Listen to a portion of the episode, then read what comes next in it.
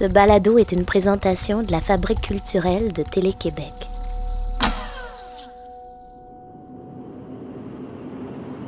Prochaine station, Place des Arts. On est en novembre, novembre 2015. Euh, je suis à la Place des Arts pour une répétition avec l'Orchestre symphonique de Montréal qui nous a invités, Pierre Brassard et moi, à venir raconter aux enfants l'histoire de Babar, le petit éléphant de Francis Poulenc. La répétition va commencer. Euh, les musiciens, Pierre et moi, on prend nos places, on attend. J'en profite pour regarder autour de moi, pour admirer l'architecture complètement singulière, à la fois solennelle, chaleureuse de la maison symphonique.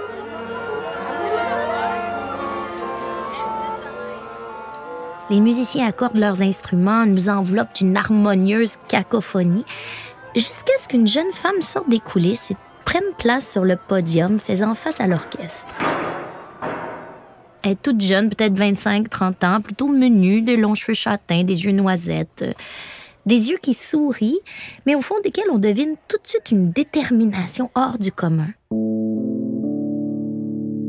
C'est Dina Gilbert. Prenez de la place entre les notes. Donc, je veux qu'on s'écoute beaucoup plus, OK? Puis qu'on ne soit pas trop près de la gestuelle, parce que si vous êtes trop près, c'est comme quand vous conduisez sur l'autoroute puis la personne est en avant, puis elle met constamment les breaks, on risque de faire plusieurs accidents. OK? Même chose, en fait, du début. Elle a une autorité naturelle, comme on dit. Son charisme, son aplomb irradie dans toute la salle. Cette femme-là impose le respect. Je suis d'autant plus saisie que c'est malheureux à dire, mais c'est la toute première fois de ma vie que je vois une femme diriger un orchestre. La proxémie est l'étude des distances dans les relations interpersonnelles. C'est une notion de psychologie sociale qui s'intéresse à notre utilisation, à notre perception de l'espace dans nos relations, aux significations qui s'en dégagent. Je m'appelle Sophie Cadieux. Voici Proxémie. La musique classique. Bon, c'est parfois vu comme une forme d'art un peu élitiste, inaccessible pour le commun des mortels. Un peu comme pour les sopranos coloratures, les, les premiers violons, les danseurs étoiles, on conçoit souvent les chefs d'orchestre comme des êtres excentriques, hautains, peut-être même un peu froids, colériques, voire même cruels. Ces préjugés-là, Dina Gilbert les fait fondre en trois mots dix secondes. Chaleureuse, authentique, radieuse. Elle est profondément humaine. Mais moi, je, reçois souvent des commentaires, des fois, de femmes qui reviennent au concert et sont comme. Je sens que le fait d'avoir vu une femme dans ce rôle-là, on dit que ça fait comme. Ça, c'est vraiment une image forte pour eux autres. Ouais. Pourtant, moi, je, peux, je fais juste mon métier, mais c'est avec les années que je me rends compte que ça a un impact. Puis surtout, les concerts jeunesse, tu sais. Mm-hmm. Parce que là, je vois les petites filles, puis tout ça, ou des, je, je rencontre les écoles, puis ils viennent me faire des câlins, puis Dina, puis moi, je vais être chef d'orchestre, puis tu sais, je me dis, waouh, c'est que c'est le fun. Ouais. Puis de, de voir qu'il n'y a pas. Il y a comme tout ton être avec ce que t'es qui reste. Il n'y a pas une transformation pour, pour devenir. euh, Ça, c'est, je trouve ça drôle, tu sais, les gens bossent, ils me disent, ah, mais t'es resté pareil, tata, j'étais comme, mais qu'est-ce que vous attendiez? Tu sais, J'étais comme, je sais pas qu'est-ce que. Non, mais tu La feuille de route de Dina est impressionnante. En 2013, elle est devenue la première femme à occuper le poste de chef assistante de l'Orchestre symphonique de Montréal sous l'égide du maestro Kent Nagano. Elle est directrice musicale de l'Orchestre symphonique de l'estuaire à Rimouski et du Kamloops Symphony en Colombie-Britannique. Elle jouit d'une reconnaissance internationale dans le milieu de la musique. Ce n'est pas un hasard. La musique, elle est tombée dedans quand elle était toute, toute petite. En fait, la musique, c'est arrivé, c'était. euh, C'était intuitif, je dirais, parce que vu que je suis la cinquième sur une famille de six filles, je voyais déjà, dès mon plus jeune âge, mes sœurs pratiquer le piano à chaque jour.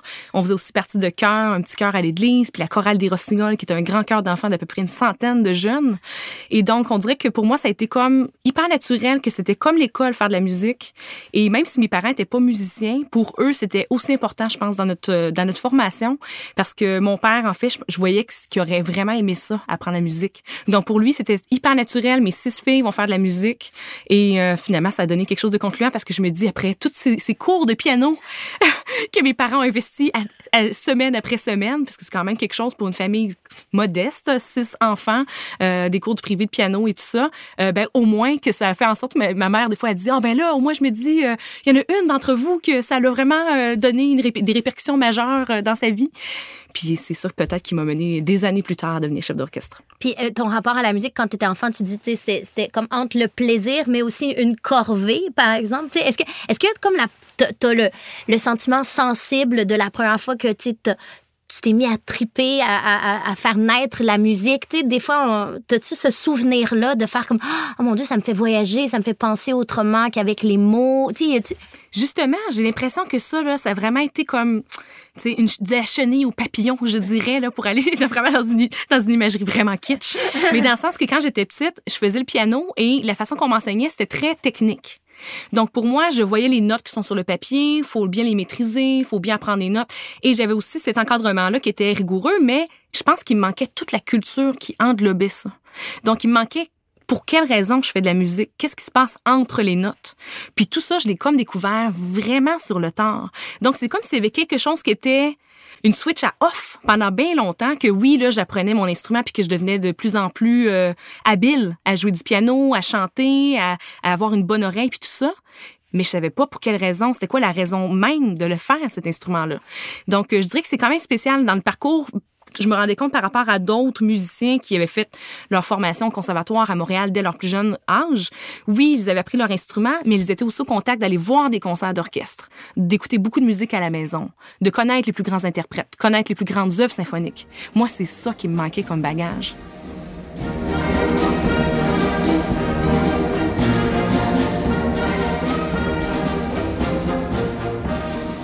Mais je me souviens que les concerts que j'avais la, possibilité d'écouter quand j'étais en Beauce, c'était la musique du 22e régiment qui venait faire un concert à l'église. Ah oui. Puis là, je disais à mes parents, hey, est-ce qu'on pourrait y aller? Puis je me souviens que c'était les, presque les quelques sorties où je me souviens d'être allée seule avec mes parents voir quelque chose parce que tout était habituellement toute la famille puis on y allait. Donc c'était plutôt où je voyais mes, mes les prestations de mes sœurs et en même temps, on faisait tellement de musique qu'il restait peu de place pour en écouter à la maison et euh, euh, pour aller voir des concerts que malheureusement, avec les moyens aussi des parents, puis tout ça, donc, tu sais, casse-noisette, inconcevable pour une, pour une famille de six à Saint-Georges-de-Beauce, d'aller à Québec, puis d'aller voir une prestation. Donc, c'est toutes ces choses-là que je me suis dit, euh, je me trouve vraiment chanceuse que malgré tout, avec euh, l'encouragement, bien entendu, l'encadrement que j'ai eu de mes sœurs, de mes parents, je sois rendue là.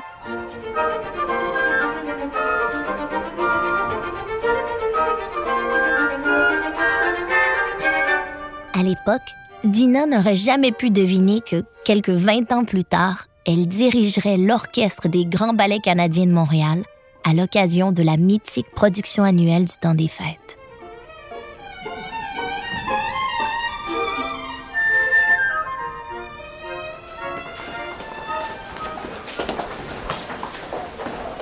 On est présentement au sous-sol, donc tout près de la fosse euh, d'orchestre. Et on voit présentement les danseurs qui sont en train de répéter sur scène. Euh, c'est autre chose, je pense qu'ils font plus des échauffements qui n'ont pas nécessairement rapport avec le, avec le ballet. Euh, donc, ils sont en train de pratiquer, d'utiliser tout l'espace. Il n'y a pas de décor d'installer pour le moment. Puis on est à une heure et six minutes avant la prochaine représentation.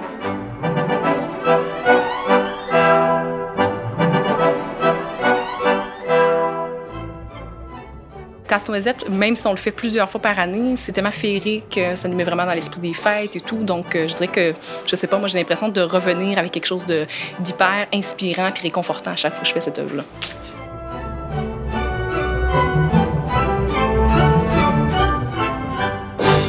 Là, j'ai la chance de faire des ballets. C'est certain que ça, c'est un nouvel univers qui me fascine parce que je vois tout le travail sportif, athlétique et euh, euh, extrêmement musical des danseurs. Puis je dirais que ça me nourrit vraiment beaucoup dans mon interprétation.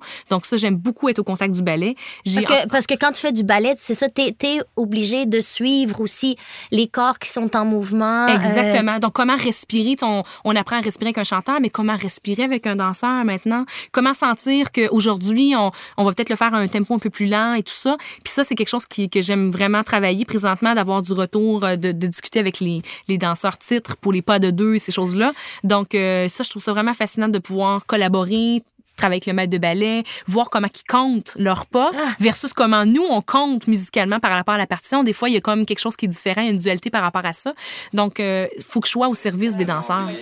Je sais que normalement je viens de voir, tu sais, mais j'ai Parce qu'il fait tellement de rôles je me dis, je me dis, OK, il y a quelque Ouais, ouais, non, la vitesse après. Ah bah tiens, Euh. So he was telling me about the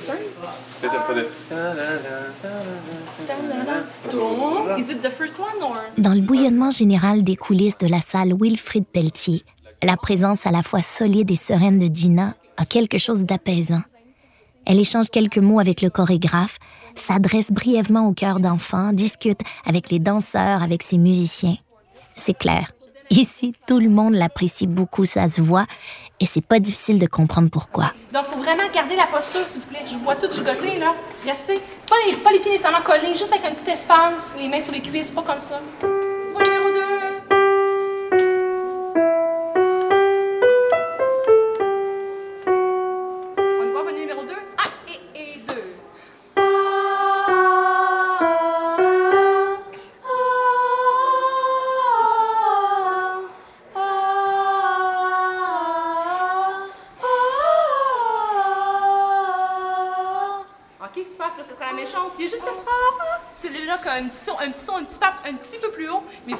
Super job, les gars, parce que vous êtes quoi? 3, 4?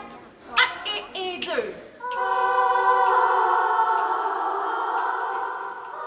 Quand on observe l'aisance avec laquelle elle motive ses troupes, on n'imaginerait jamais que Dina a commencé son parcours à l'OSM très loin du podium. Quand j'étais en train de faire euh, ma maîtrise puis mon doctorat, à un moment donné, j'ai décidé, je faisais plusieurs emplois euh, en dehors de mes études, puis à un moment donné, j'ai eu une collègue qui travaillait à la billetterie de l'OSM, puis elle me disait, hey, tu pourrais venir travailler à la billetterie de l'OSM, c'était une autre musicienne, puis elle me disait, écoute, en plus, là, t'aurais des billets gratuits pour aller voir les concerts, puis tout ça. Donc là, je me disais, ben oui, c'est une bonne idée, ça. Donc j'ai appliqué pour le poste à la billetterie, et donc là, je, je répondais aux appels des gens qui appellent pour la première fois, se demandent, faut-tu que je sois bien d'une certaine façon pour aller à tel concert, ou moi, j'aimerais entendre euh, la pièce avec Alain Lefebvre, ou... Donc, ça m'a ouvert une autre palette de mon métier de chef d'orchestre parce que là, je me rendais compte de toutes les questions qu'un public peut avoir, autant les mélomanes, autant les gens qui appellent une première fois, qui sont un peu effrayés. Est-ce que c'est pour moi, ça, ce genre de concert-là? Et là, je les conseillais, puis j'aimais ça. Puis c'est de voir aussi que même à cette époque-là, des fois, j'étais dans le même ascenseur que Maestro Kent Nagano, puis j'étais donc impressionnée, c'est certain. Et euh, en étant à la billetterie pendant ce temps-là, j'ai eu quelques opportunités avant d'être chef assistante euh, de côtoyer un peu plus l'orchestre. Donc c'est drôle que on dirait que c'est vraiment été spécial que je puisse partir de la billetterie pour arriver finalement quelques années plus tard à être devant l'orchestre puis les diriger en concert, c'est le rêve ultime. Euh, Comme l'ultimate rêve américain. donc, euh, donc, ça a été spécial là-dessus, mais ça m'a beaucoup nourri mais en, en- de pouvoir aider mes collègues. Euh, et donc, c'est pour ça que, autant que possible, je, je- je me rends compte que je découvre année après année du répertoire que je ne connaissais pas du tout, qu'on m'avait pas du tout présenté Comment, euh, comment le, milieu euh, de la musique a accueilli euh, ta nomination comme chef assistante à l'OSM? Ben, en fait, justement, c'est ça qui m'a surpris, c'est que par rapport aux médias, c'est là que j'ai eu la première. Que j'ai réalisé, oh mon Dieu, je suis femme chef assistante, euh, parce que justement, pendant, mon, pendant mes études, j'avais jamais cette notion-là. J'étais chef d'orchestre et j'étais une femme, point à la ligne. Mais j'étais pas ces deux-là ensemble comme si c'était une, comme si j'étais vraiment hyper excentrique dans le milieu. Mais c'est là que je me, je me suis rendu compte justement que il y a de plus en plus de femmes qui étudient, qui sont intéressées par euh, la direction d'orchestre. Donc, c'est vraiment pas un manque d'intérêt. Mais ô combien c'est difficile d'accéder à un premier poste comme ça parce qu'il faut que quelqu'un qui va avoir confiance en toi. Puis ça, là-dessus, là, j'ai tellement d'admiration et de reconnaissance envers Maestro Kent Nagano qui m'a vraiment beaucoup aidé euh, et qui m'a jamais, en fait, traité d'une façon différente ou qui on n'a jamais même eu de conversation par rapport au fait attention Dina t'es une femme donc ça va impliquer tel tel genre de choses dans ton travail. On n'a jamais eu ce, genre de discussion là je sais aussi par contre que Maestro Kent Nagano a été au contact de femmes chefs d'orchestre dans son apprentissage. Donc je me suis dit peut-être que c'est ça aussi qui fait en sorte que pour lui euh, c'est du pareil au même hein ses compétences puis euh, c'est ça qui va qui va être le plus important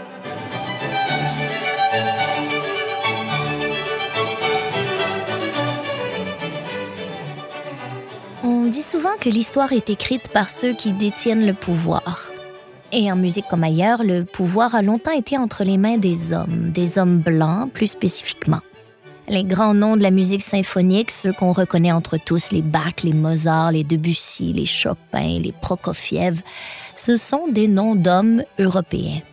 Et c'est la même chose chez les chefs d'orchestre, presque tous des hommes depuis des générations.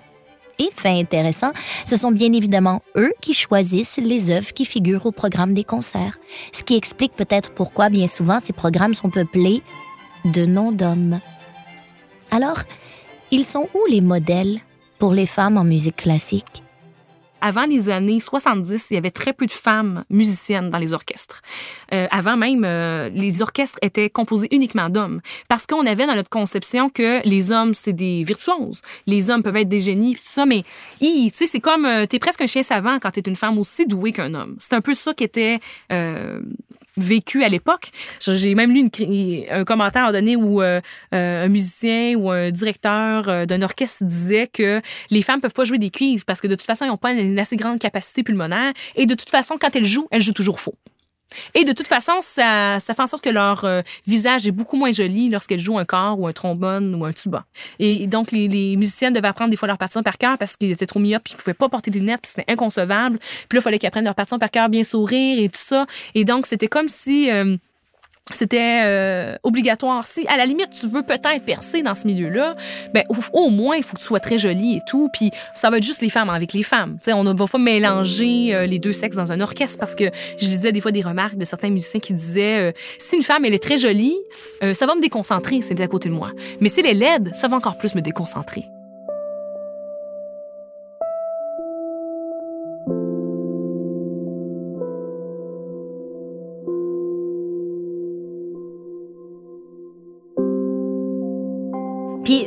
Quand on, parle d'opportunité, est-ce que euh, c'est sûr que on allait en parler parce que il y en a pas des tonnes des femmes chefs d'orchestre. Donc, dans tout ce cheminement là, est-ce que est-ce que tu as senti un rapport particulier avec le fait que tu étais une femme? Est-ce que, est que ça t'a ouvert des portes? Je dirais que honnêtement, au Canada, c'est très, très rare que je sens une différence par rapport à ça. Par contre, d'un environnement à l'autre, je peux sentir des fois que c'est plus un effet de surprise. Mmh. Donc, euh, des fois, dans les meetings de technique, donc en dehors de la répétition, je me rends compte que ça prend du temps avant que les gens comprennent qu'autour de la table, oh, c'est elle la chef d'orchestre? OK, on n'a pas, on s'est pas rendu compte. Ou des fois, c'est, je recevais des messages, puis Mr. Gilbert, parce qu'on prend pour acquis que si j'envoyais un CV ou quoi que ce soit, ou euh, c'est nécessairement parce que je suis un homme, parce que je suis chef d'orchestre. Je veux dire, le, problème, je pense, par rapport à ça, c'est que je peux jamais savoir hors de tout doute s'il y a quelque chose qui a dérangé. Est-ce que c'est réellement le fait que je sois une femme, que je sois une jeune femme, que je sois une jeune chef, que je sois une chef assistante? Tu sais, il y a tous ces rôles-là. Donc, j'essaie de prendre les choses le moins de façon le moins personnelle. Parce que je me disais des fois, je suis en situation d'apprentissage dans plein de choses, j'ai encore tout mon métier à apprendre. Euh, et il reste que c'est quelque chose que je peux malheureusement pas contrôler. C'est pas la première fois que j'entends une femme en position de pouvoir faire ce genre de réflexion. Comme si on était toujours un peu en proie au syndrome de l'imposteur. C'est encore un stéréotype qu'on a à briser, en art et dans d'autres domaines comme s'il y avait quelque chose de difficilement conciliable entre féminité et accomplissement. Et pourtant, Dina est la même lorsqu'elle est devant moi que lorsqu'elle dirige un orchestre. Une femme décomplexée, authentique, inspirante.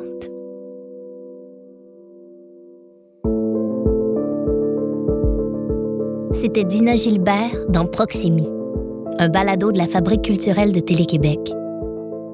Musique originale Rosie Vallant, recherchiste Charlotte Nadeau, prise de son studio Mathieu Bourque et Jonathan Denis, technicienne de production Nadine Deschamps, une réalisation de Julien Morissette. Abonnez-vous à Proximi sur Apple, SoundCloud ou sur le répertoire de balado de votre choix pour découvrir les épisodes mettant en vedette Joséphine Bacon, Dominique Pétrin, Charlotte Cardin et Marjolaine Beauchamp. Je m'appelle Sophie Cadieux.